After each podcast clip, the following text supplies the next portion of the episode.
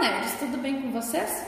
Os fãs de videogames têm uma razão especial para jogar o seu game favorito neste dia 29 de agosto.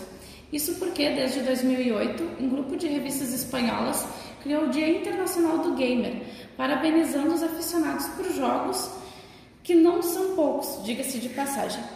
Por isso, nós estamos aqui com o Douglas Leal, que vai nos contar um pouco sobre a sua paixão por games. Tudo bem? Tudo bom.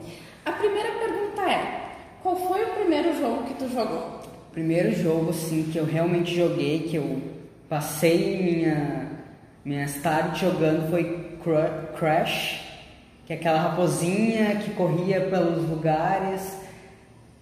Eu acho que realmente esse é o jogo da minha infância, foi o primeiro jogo que eu joguei. Isso tu tinha quantos anos? Ah, estou perdido nas minhas datas, mas acho que eu tinha por volta de uns 7, 8 anos de idade. Qual o jogo que tu tem mais horas investidas? Mais horas investidas. E por quê? E por quê? Porque tem que ser um jogo muito bom para tu gastar um tempo, né? Maior tempo que eu já fiquei foi no primeiro dia que eu joguei o jogo. Foi o Don't Starve, que é basicamente como se fosse um Minecraft, só que não é uh, todo quadriculado, que é um, um, conceito que eu não gosto. Uhum. Mas o Don't Starve é um conceito assim que tu vai minerando o espaço que tu tá para construir teu acampamento, tu tem que sobreviver àquele ambiente.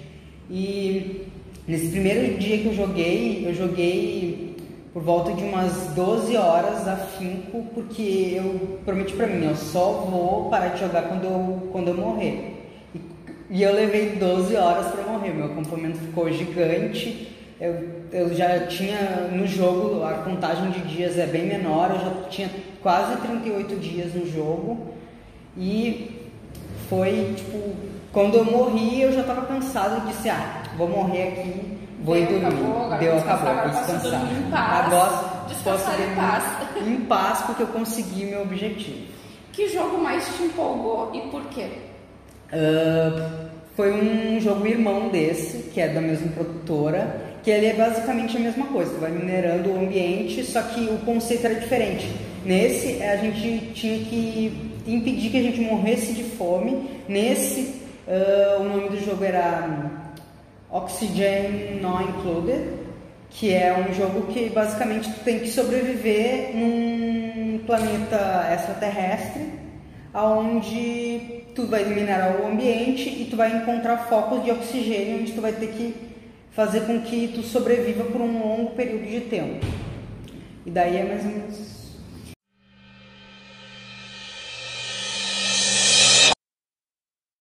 Muitas pessoas acreditam que existe uma influência dos jogos nas ações das pessoas. Qual a tua opinião em relação a isso? Eu não acredito muito nisso porque os jogos, antes dos jogos diziam que a TV era uma grande influência, antes disso os livros eram uma grande influência.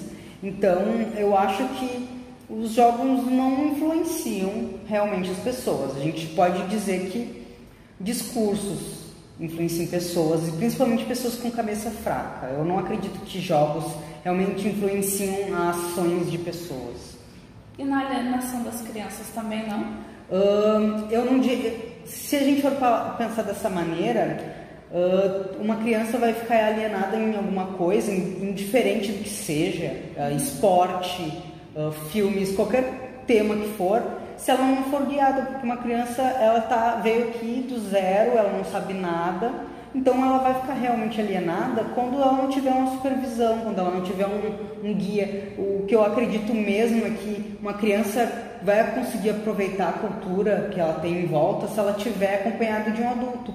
E é aí o papel do pai, da mãe, que tipo é, tem um interesse um pouco pequeno dos pais de realmente viver a cultura para os filhos, porque eles deixam uma criança vendo filme ou, ou desenhos porque eles têm alguma coisa para fazer, a mãe tem que limpar a casa, o pai tem que trabalhar, a mãe tem que trabalhar, e eles deixam a criança na frente da TV ou no videogame para poder ter esse tempo para eles.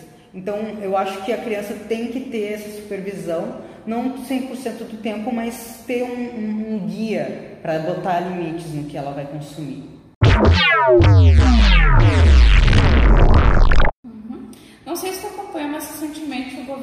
Efetua baixa no preço dos jogos.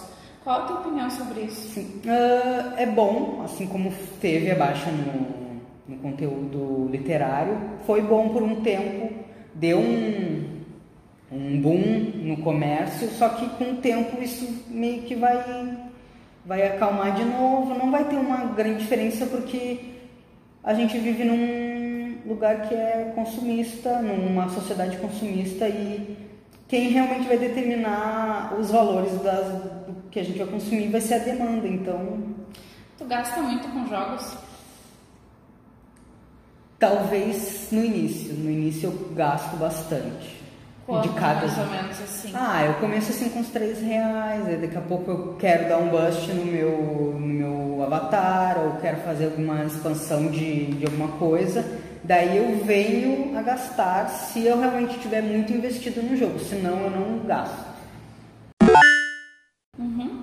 Tu participou da Comic Con? Sim. Em que ano foi isso e como foi a experiência? Uh, foi a última que eu fui foi a de 2018 e a, fui na de 2017 também, mas a de 2018 teve um aumento maior numa, na área de, de games deles, que aliás se converteu num evento uh, spin-off, que é a Game XP, que agora é no Rio de Janeiro, é um lugar gigantesco que eu realmente gostaria de ter ido, mas não, não tive tempo e não tive dinheiro também. Mas realmente é, a experiência lá é muito legal. Esse último ano teve campeonato de Jazz Dance que foi incrível, muito legal. O, o pessoal se envolve. É um lugar muito legal para se, para quem é gamer e conhecer confraternizar com as pessoas. É o dia inteiro, começa que horas e vai até que horas? Começa... Até tarde da noite, como funciona? Os portões abrem lá pelas 11 horas e vão fechar às 8, 9 horas, dependendo do dia que é for. bastante tempo. É, tu fica o dia inteiro lá.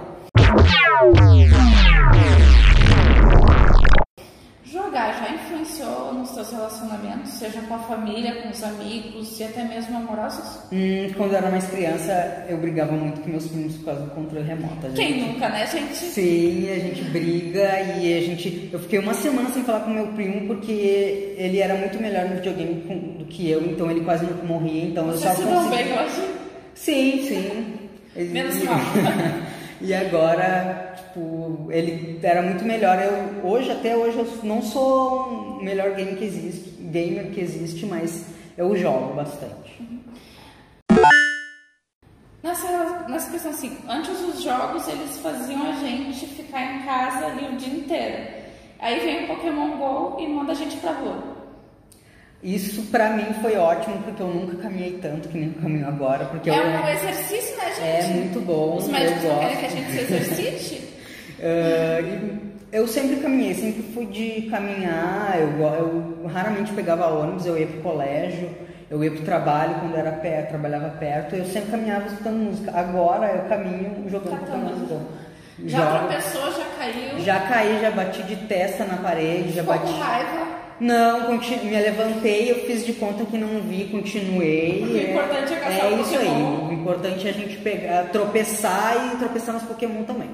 Obstáculos, né, gente? A É, gente supera. realmente, Tu daí. começou direto com o Pokémon GO ou tu passou pelo Red Jets? Não, é, eu sempre fui fã do anime, mas eu nunca joguei os jogos do Pokémon.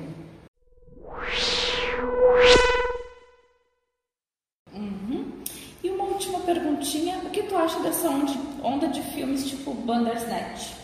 Já assistiu algum? Gostou?